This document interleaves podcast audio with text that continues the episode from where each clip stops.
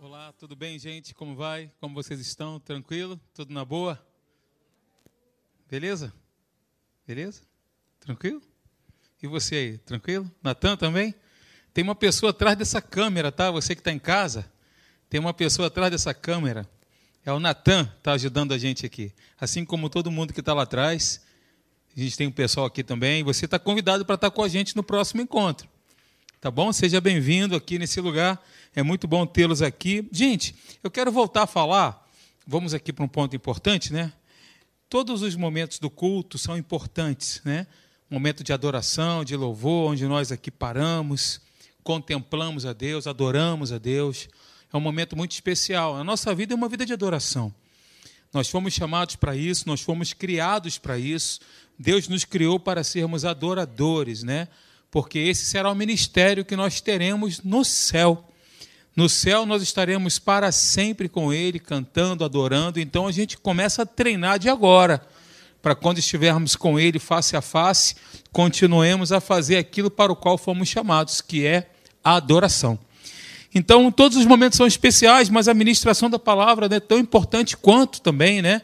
Onde nós somos lavados por ela, onde a palavra ela nos lava, lava a nossa mente, nos fortalece nos momentos de aflição nos dá uma esperança diante da situação, do cenário que eventualmente nós possamos estar vivendo na nossa vida, né?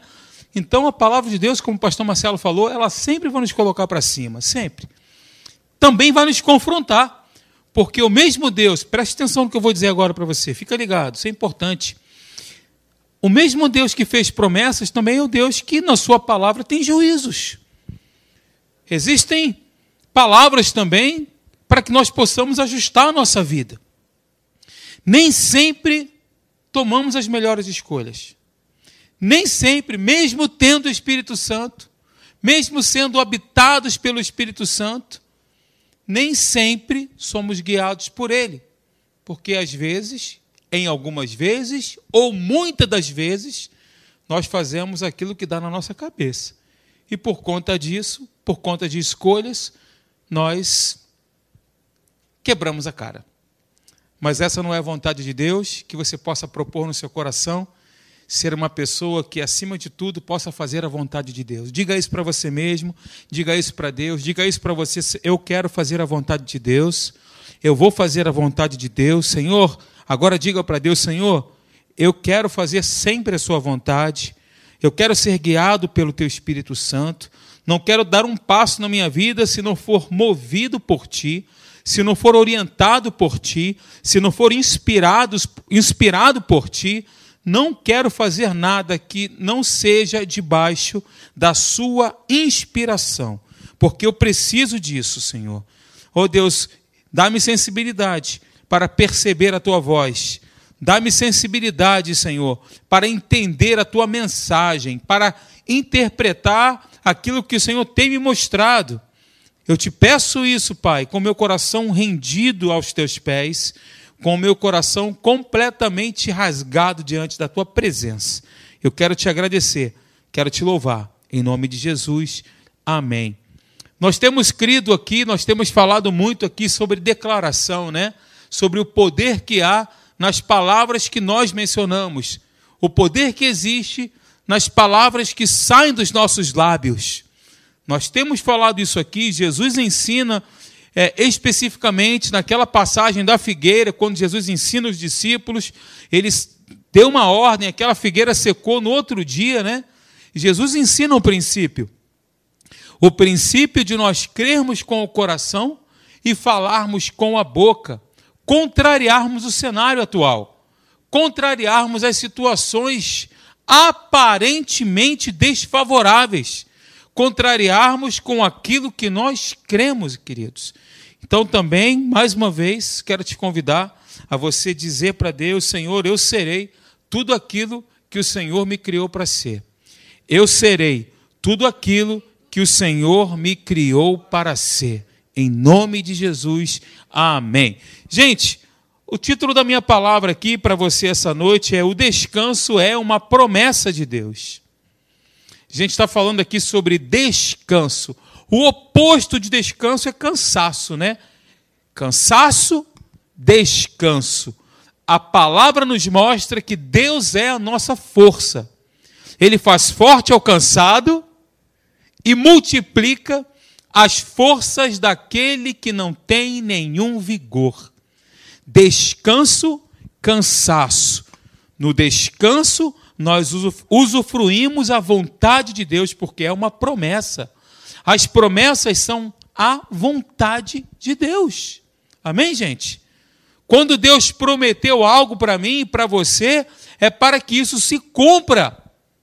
É para que a palavra se cumpra na nossa vida. Eu quero te dizer que o descanso para você, para mim, é uma promessa. Ok? É uma promessa. Então, se você trouxe a sua Bíblia, eu peço por gentileza que você abra em Hebreus capítulo 4, versículo 1. Hebreus 4, 1. Se você tem a sua Bíblia, se você está me acompanhando na sua casa, quero te estimular a que você participe, também abra a sua Bíblia e me acompanhe na, na leitura, tá bom? Hebreus capítulo 4, versículo 1 diz assim, ó. Olha o que está dizendo aí, ó. Temamos, portanto, que, sendo-nos deixada a promessa de entrar no descanso, primeira palavra que o autor aos Hebreus cita aqui é temamos. E nós vemos lá Salomão falando sobre temor. O temor do Senhor é o princípio da sabedoria, temor de Deus. Essa palavra é uma palavra interessante para nós pararmos e meditarmos nela. Dando prosseguimento, suceda parecer que algum de vós tenha falhado. De novo, temamos, portanto, que sendo-nos deixada o quê? A promessa de entrar no descanso. Quem prometeu? Hein, gente? Deus. O que Deus promete, ele cumpre? Sim ou não? Isso é promessa de Deus. Ok? Promessa de entrar no descanso que ele mesmo preparou para nós.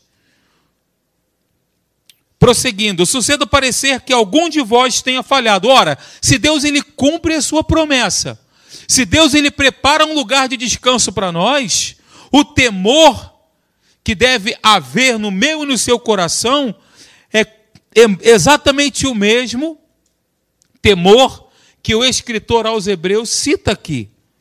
Suceda que algum de vós tenha falhado. Falhado de fazer o quê? Falhado de usufruir do descanso de Deus, daquilo que ele preparou.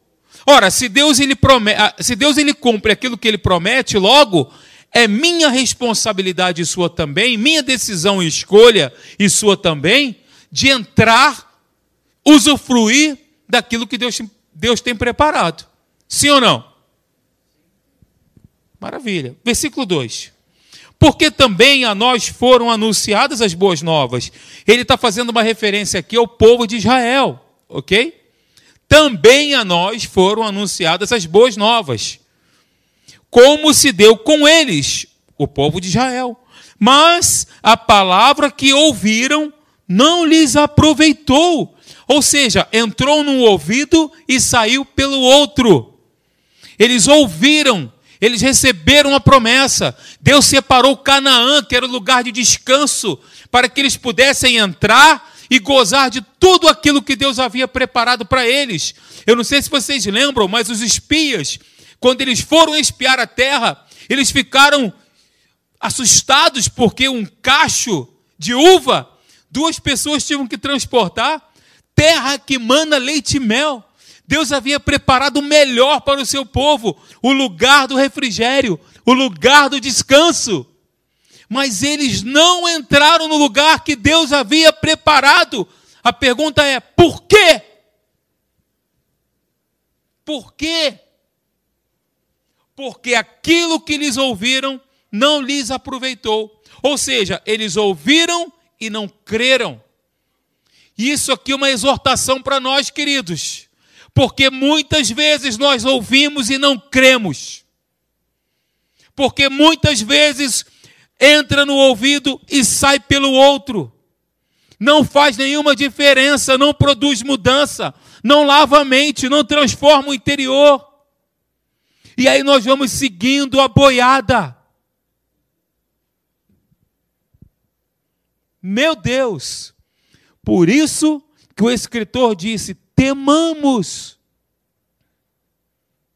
Quero despertar um espírito de temor no seu coração, que é o Espírito Santo que está entre a gente.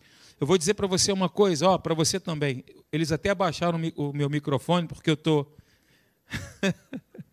Quero dizer para você uma coisa. É, eu estou pregando para mim. Essa palavra aqui é para mim. Não tem um pregador na face da terra que se levanta em nome de Jesus ou em nome de Deus como representante dele, que antes Deus não tenha falado com ele primeiro. Deus fala conosco primeiro. Não estou aqui, tudo bem, a plataforma é alguns centímetros maior do que aonde os meus irmãos estão. Mas essa palavra é tanto para mim quanto para vocês, para todos nós. É uma palavra para que a gente possa parar, pensar, examinar o nosso coração, ajustar a rota da nossa vida, fazer ajustes. Porque o nosso Deus é o Deus de promessa e o Deus de juízo também. Versículo 3. Ah, Ainda no versículo 2: Mas a palavra que ouviram não lhes aproveitou. Eles estavam ali, Deus operou milagres, Deus fez grandes coisas. Deus abriu o mar vermelho, saiu água da rocha, queridos. Os corvos foram levar comida para o povo de Israel. Vocês conhecem a história, uma sucessão de milagres. Eles ouviram, eles viram tudo aquilo, mas a palavra não lhes aproveitou visto não ter sido acompanhada pela. O que está escrito aí? Visto não ter sido acompanhada pela fé naqueles que a ouviram. É por isso a Bíblia ela se conecta, ela é maravilhosa, ela é a palavra viva de Deus, ela é eficaz porque ela cumpre aquilo para o qual ela foi designada. Deus disse isso. A palavra que eu, vos, que eu disser para vocês não voltará para mim vazia, mas ela fará aquilo para o qual foi designada. E olha, é por isso que a Bíblia diz em Abacuque, em Gálatas, Romanos, qual é o outro texto que fala sobre o, vivo, o justo vive pela fé? São quatro. Quais são? Os estudantes da Atos aí, vamos lá, estamos tomando lição agora. Estamos aqui numa aula da Atos. Hebreus, Romanos, Gálatas e Abacuque. O justo viverá pela fé. Fé é um estilo de viver. Nós, porém, olha que lindo, que é o meu caso e o seu, que cremos, entramos no descanso, ou seja, entramos no lugar que Deus preparou. A Bíblia diz que ele nos conduz às águas tranquilas de cansaço águas tranquilas de descanso, pastos verdejantes. Nós, porém, que cremos, entramos no descanso. Quem é que entra? É Deus que entra? É Deus que empurra? Nós entramos porque nós ouvimos e cremos. Conforme Deus tem dito, assim jurei, na minha ira não entrarão no meu descanso, embora certamente as obras estivessem concluídas desde a fundação do mundo. Gente, o primeiro imperativo endereçado a nós, que somos a igreja de Deus, é, como eu disse no versículo 1, temamos, temor de Deus. Então, Deus escolhe um povo. Deus separa Israel, esse povo é meu. Para mostrar a glória dele por toda a face dessa terra. Deus escolhe Israel. Israel não entrou na terra prometida por quê? Por causa da incredulidade porque eles não creram. É, retroceder, queridos, é se desqualificar. Olhar para trás é se desqualificar. Sabe, o que aconteceu com Israel aqui deve servir de exemplo para mim para você. Pastor, eu estou na nova aliança, estou debaixo da graça, amém, é isso mesmo. Com certeza. Todo extremo é beira. Nós precisamos trafegar no equilíbrio. O equilíbrio da promessa de Deus, como eu falei para vocês aqui ainda há pouco. O mesmo Deus que fez promessas é o mesmo Deus que julga. O mesmo Deus que ama é o mesmo Deus que vai dar pago às nossas atitudes. Nós vamos escolher e Deus vai sentenciar. Nós vamos plantar, vamos escolher e Deus vai dar a sua, o seu veredito. É o que está na palavra. Então eu falei aqui, queridos, vou passar rapidinho os textos, porque nós já lemos, né? Preste atenção nisso aí, ó. Guarde bem. Deus cumpre as suas promessas, sim ou não? Sim.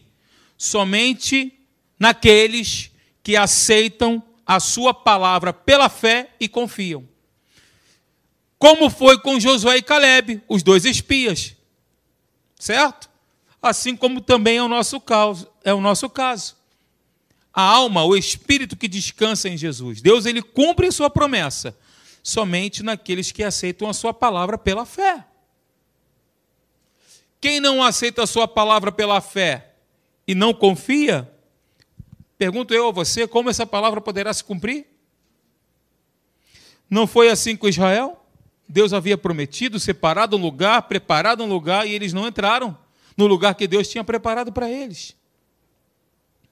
O descanso só pode ser apropriado por aqueles que perseveram na fé em Jesus.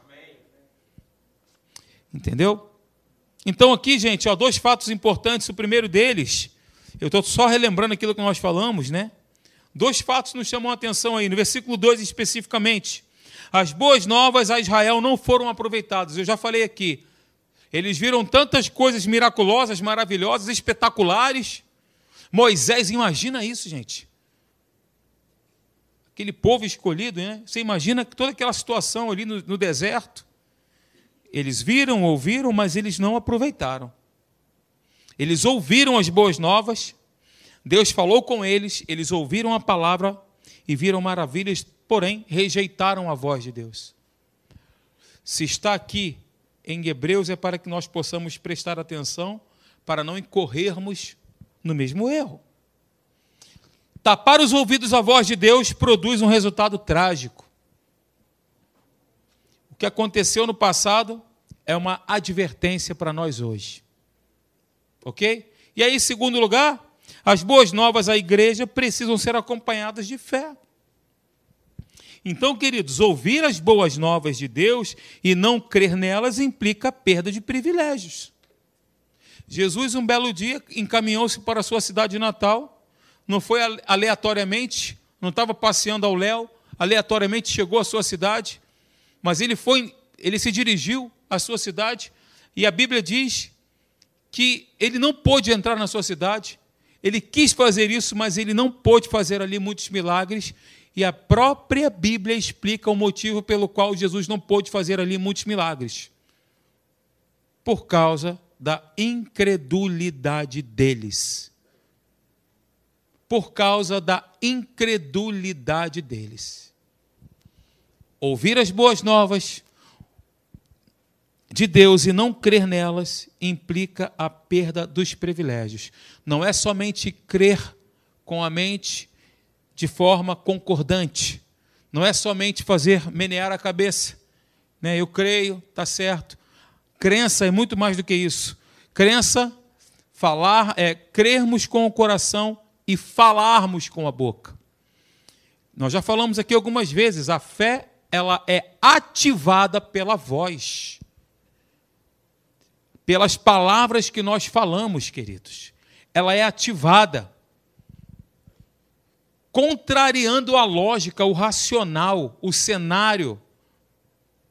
Está vivendo um momento de uma situação difícil na sua vida? Senhor, a tua palavra diz, ó, Senhor, está aqui na tua palavra. Romanos capítulo 8, versículo 11 que o teu espírito vivifica o meu corpo mortal, também o meu corpo mortal. Isaías 53 diz que pelas tuas pisaduras eu fui sarado. Salmo 103 diz que o Senhor é quem me cura de todas as minhas enfermidades, quem da cova, lá eu estava morto, redime a minha vida e me coloca numa posição de rei. Me coroa, me coroa de graça e de misericórdia. 1 Pedro capítulo 2, versículo 24, Jesus levou sobre si as nossas dores. Senhor, é a tua palavra, mas está doendo. Está com uma hérnia. Está com uma queimação no estômago. A pressão está dando uma variada. está com problemas hormonais, está com uma enxaqueca que não aguenta, todo dia acorda com dor de cabeça. Ah, eu tenho que ver meu óculos, eu tenho que ver. Primeiro vai na palavra. Sim, claro, a gente tem que fazer todas as coisas coerentes e inteligentes. Deus nos dotou de inteligência, de capacidade de raciocínio. Deus nos deu isso. É para ser usado, querido. Mas antes disso, busca primeiro o reino de Deus.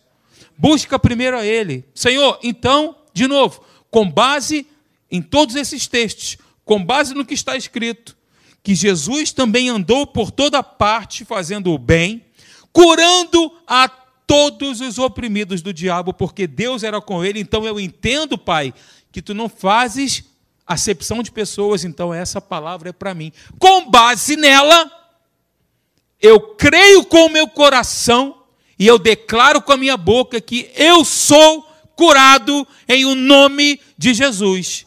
Mas no dia seguinte está doendo ainda. No dia seguinte, você não consegue baixar para pegar algo, porque está com a coluna doendo, está com uma dor no ombro, queimação, o açúcar está, fez exame, seis meses depois, o açúcar está alto, triglicerídeos também, colesterol também, meu Deus, Senhor, faz a tua parte, hein, pelo amor de Deus, né? Né? Senhor, eu ainda estou assim, você fazendo a sua parte, ainda está acontecendo isso comigo. Pai, com base na tua palavra, Romanos 8, 11, 1 Pedro capítulo 2, versículo 24, Isaías 53, Salmo 103, Atos capítulo 10, versículo 38. Senhor, com base na tua palavra, eu creio em nome de Jesus, eu sou curado. E vai repetindo isso. Quando você menos perceber, ih, não estou sentindo mais nada. Caramba, meu Deus! É assim que acontece. Perseverança. Perseverança. Não tem como falhar. Porque a Bíblia, a palavra, ela é eficaz, ela funciona. A palavra de Deus ela é, ela é eficaz, ou seja, toma um medicamento, por exemplo, né? você toma um medicamento, sei lá, vamos lá, uma novalgina, uma dipirona, é para dor de cabeça. Tem gente que gosta mais, gosta mais de paracetamol, né? Que está com a dorzinha de cabeça, toma um medicamento tal. Aquele medicamento, quando você toma, alguns minutos depois, você, pô, já estou tranquilo, estou sem dor de cabeça. Ele é eficaz, concorda? Significa que ele funcionou.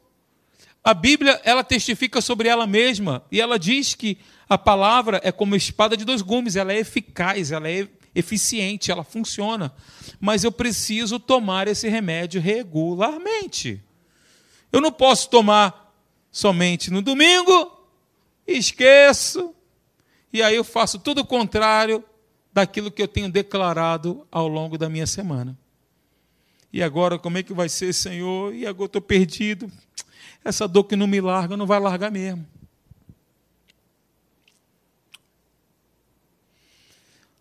Ouvir as boas novas de Deus e não crer nelas implica a perda dos privilégios. A crença ela está associada àquilo que nós falamos, queridos.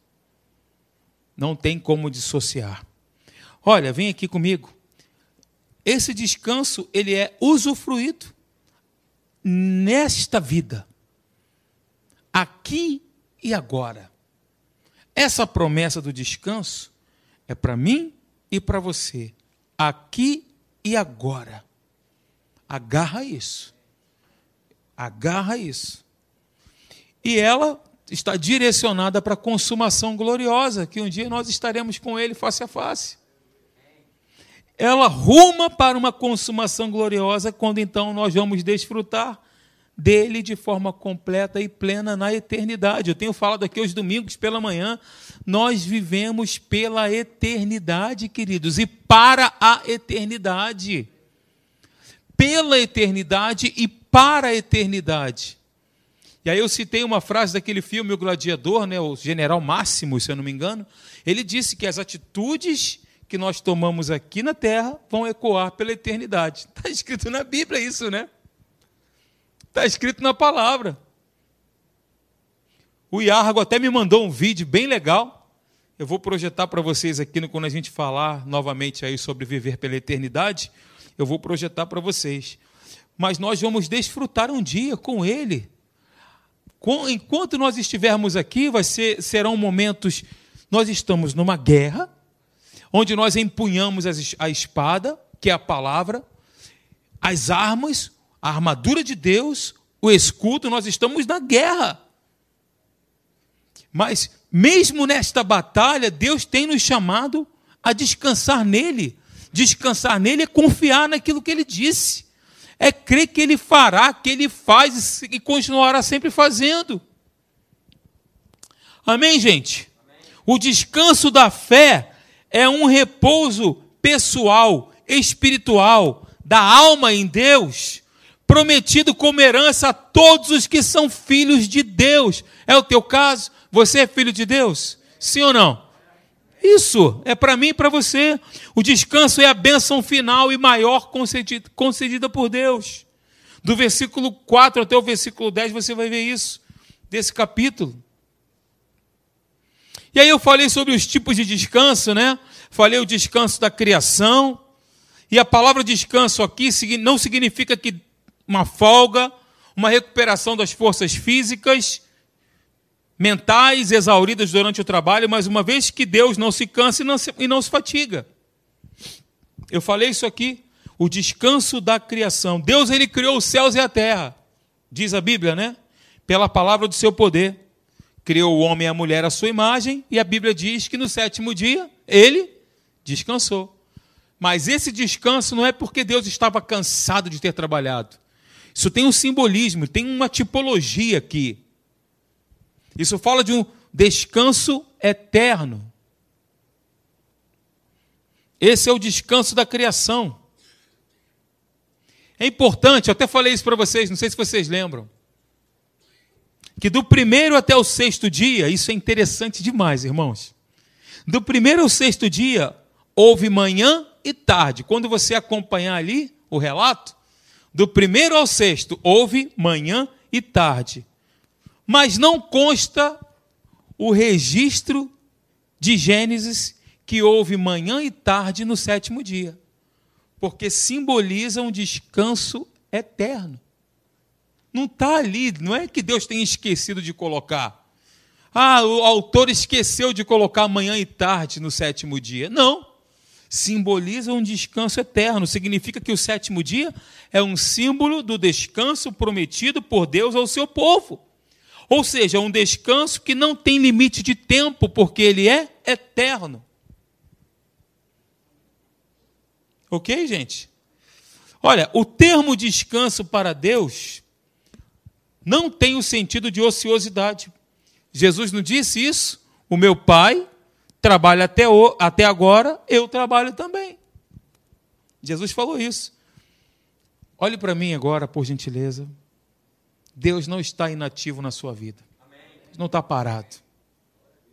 Não está inativo. Não. Ele está presente na sua vida. Ele é Deus Emanuel. Ele é Deus conosco. Não é apenas um Deus que fica assistindo de longe o que está acontecendo com a nossa vida, Ele quer participar da nossa vida de forma ativa. Ok, gente? Eu vou passar rápido aqui. Em segundo lugar, vou passar aqui rapidinho para o segundo lugar, é o descanso de Canaã. Canaã era a terra que Deus havia preparado para o seu povo. Terra que mana leite e mel. Terra que o povo de Israel caminhou durante 40 anos no deserto até chegar lá, né?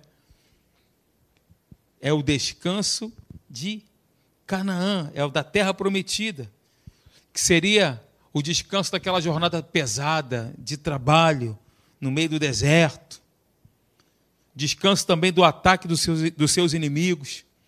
E aí essa promessa ela foi cumprida quando Josué se dirigiu especificamente ao povo das tribos de Ruben, Gad, Manassés.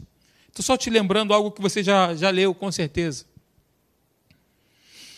Então, assim, a entrada, queridos, a gente não canta, caminhando eu vou para Canaã. O que, que isso quer dizer?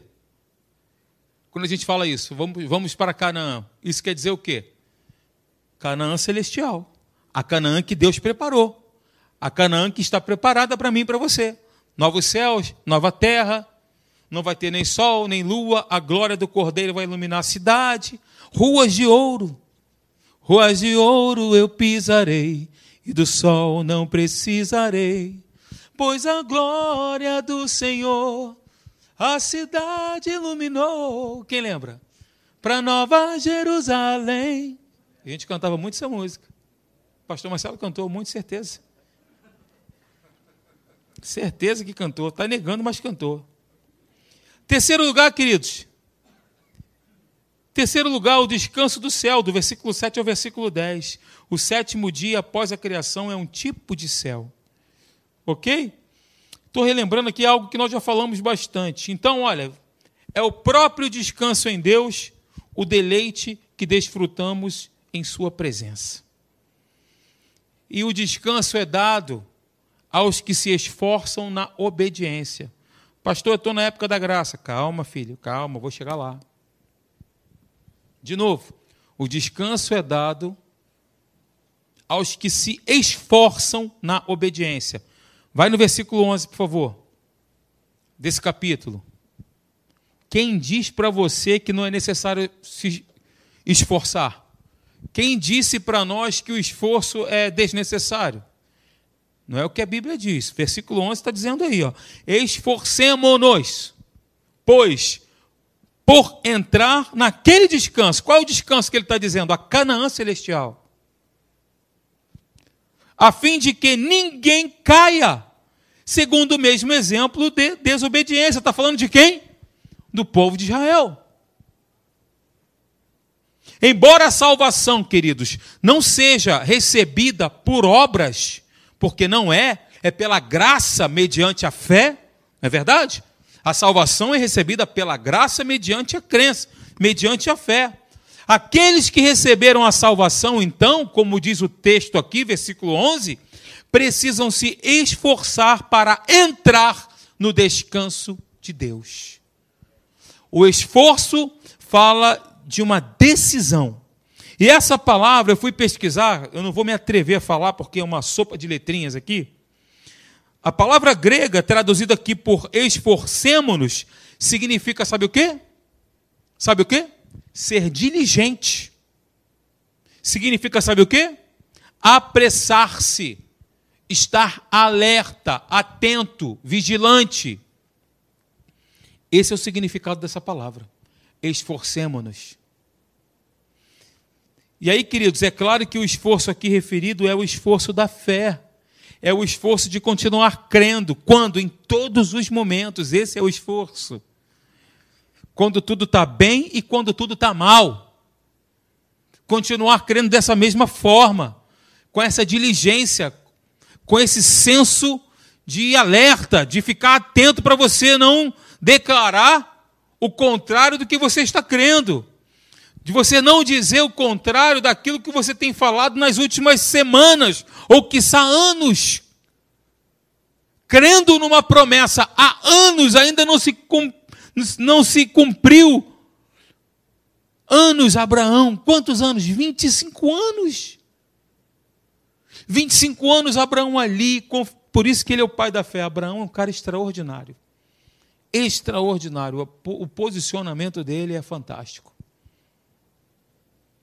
Eu gosto muito do episódio quando ele sobe ao Monte Moriá para sacrificar o seu filho, o seu único filho. Tudo aquilo ali tem um paralelismo com o sacrifício de Jesus, que vale até uma série aqui para a gente poder estudar. Mas Abraão foi um cara extraordinário. A salvação é de graça, mas permanecer nela, grave isso, hein? A salvação é de graça, mas permanecer nela exige esforço, exige diligência, exige compromisso com Deus, escolha. A batalha é do Senhor, amém, queridos? Sim ou não? Como é que era aquela música que você cantava da batalha? A batalha é. Como é que é? Tom, hein? A batalha é do Senhor. Taran, taran, taran. Ah, eu sei a batalha do Senhor, mas, ah, sempre tem uma vírgula, né? Mas devemos tomar a espada, ou não, porque senão Deus não nos daria a sua armadura. O descanso, a batalha é do Senhor, mas eu tenho que pegar a espada, embraçar o escudo, colocar o, o, o calçado, pôr o capacete da salvação, colocar a couraça da justiça e partir para cima do, do inimigo, queridos. Para cima do problema. Olha, devemos desenvolver a nossa salvação com temor e tremor. Abra, por favor, em Filipenses capítulo 2, versículo 12. Por gentileza, abre comigo a sua Bíblia aí. Filipenses 2, 12. Quem achou? Quem não achou? Tem gente aí?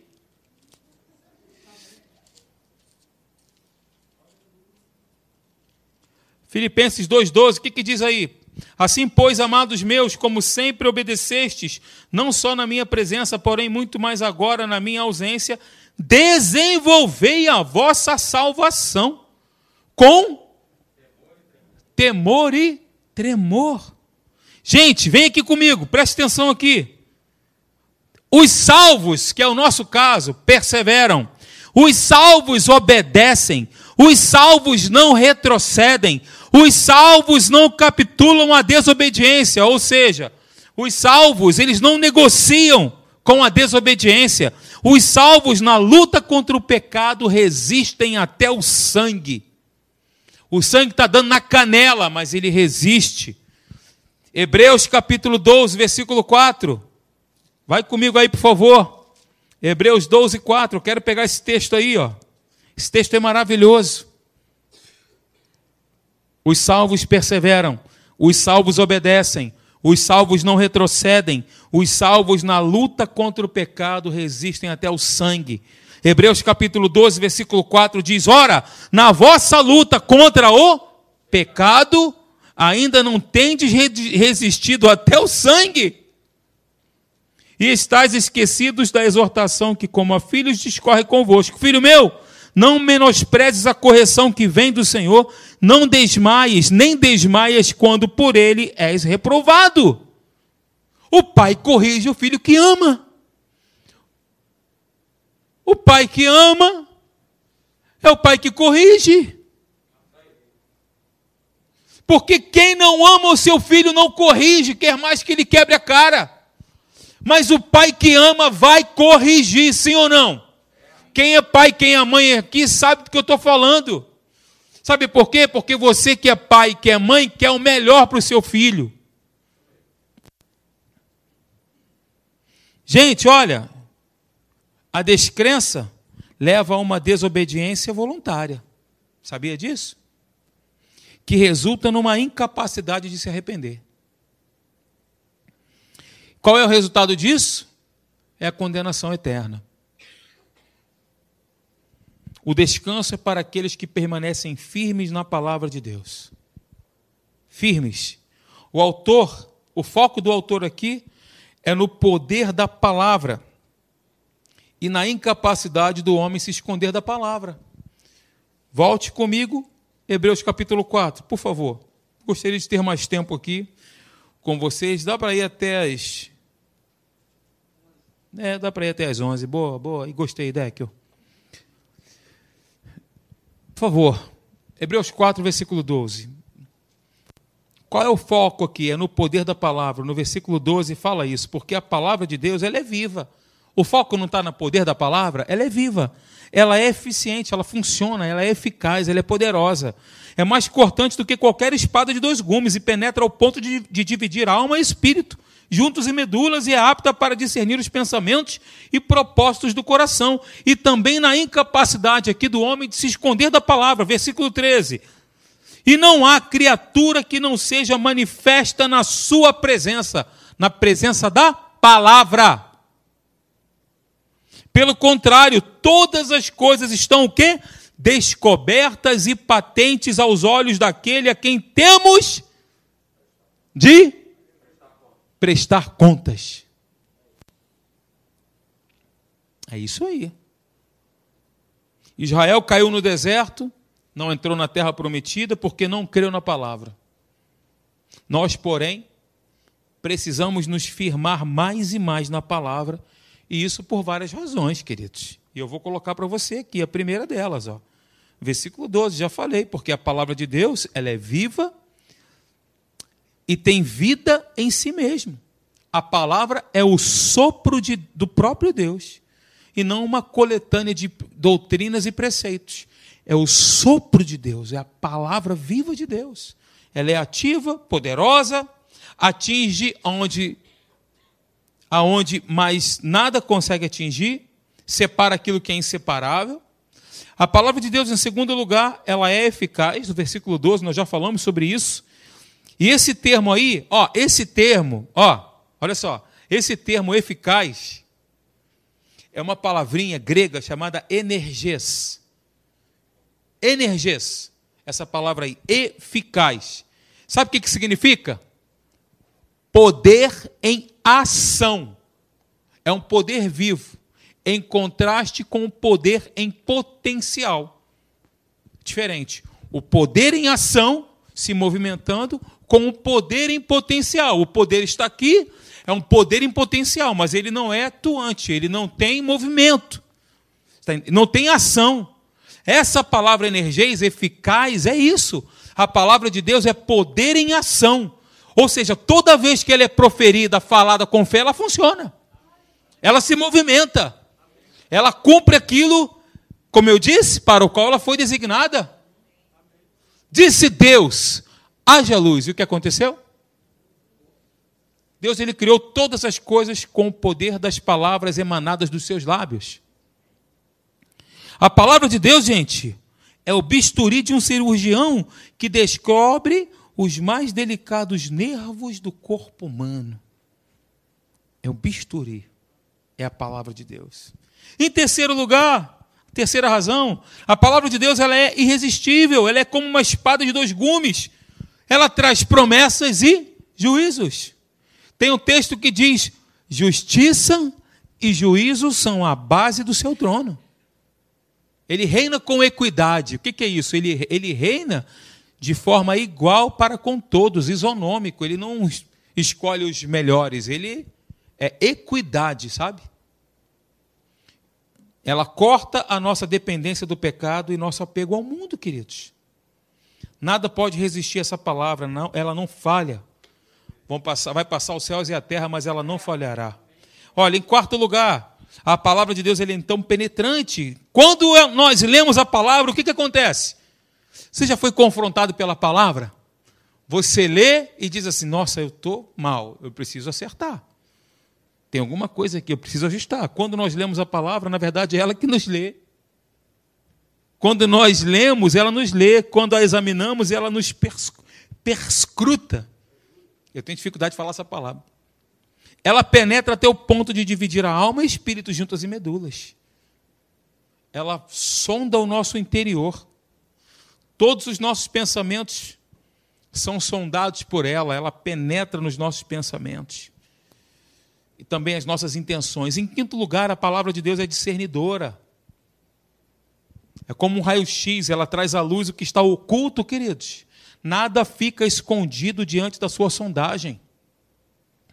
Ok? Então, um dia, eu e você estaremos face a face com o reto e justo juiz para prestarmos contas da nossa vida. Então, eu quero resumir para você. O descanso é a bênção maior e final que Deus tem para o seu povo, para mim e para você. O descanso é dádiva de Deus e não resultado dos nossos esforços. Terceiro, a fé em Jesus é a condição para nós entrarmos nesse descanso, descanso aqui e agora e o descanso na Canaã celestial com ele. Em quarto, esse descanso começa quando? Quando a gente chegar no céu? Não, começa nesse mundo. É promessa de Deus para mim e para você. O que ele prometeu, ele cumpre. Quinto, a única maneira de nos assegurarmos de que estamos a caminho desse repouso é permanecendo firmes na palavra de Deus. Permanecer firme é crer com o coração, falar com a boca, hoje, amanhã e depois. até o último dia das nossas vidas. Senhor, muito obrigado. Vamos ficar de.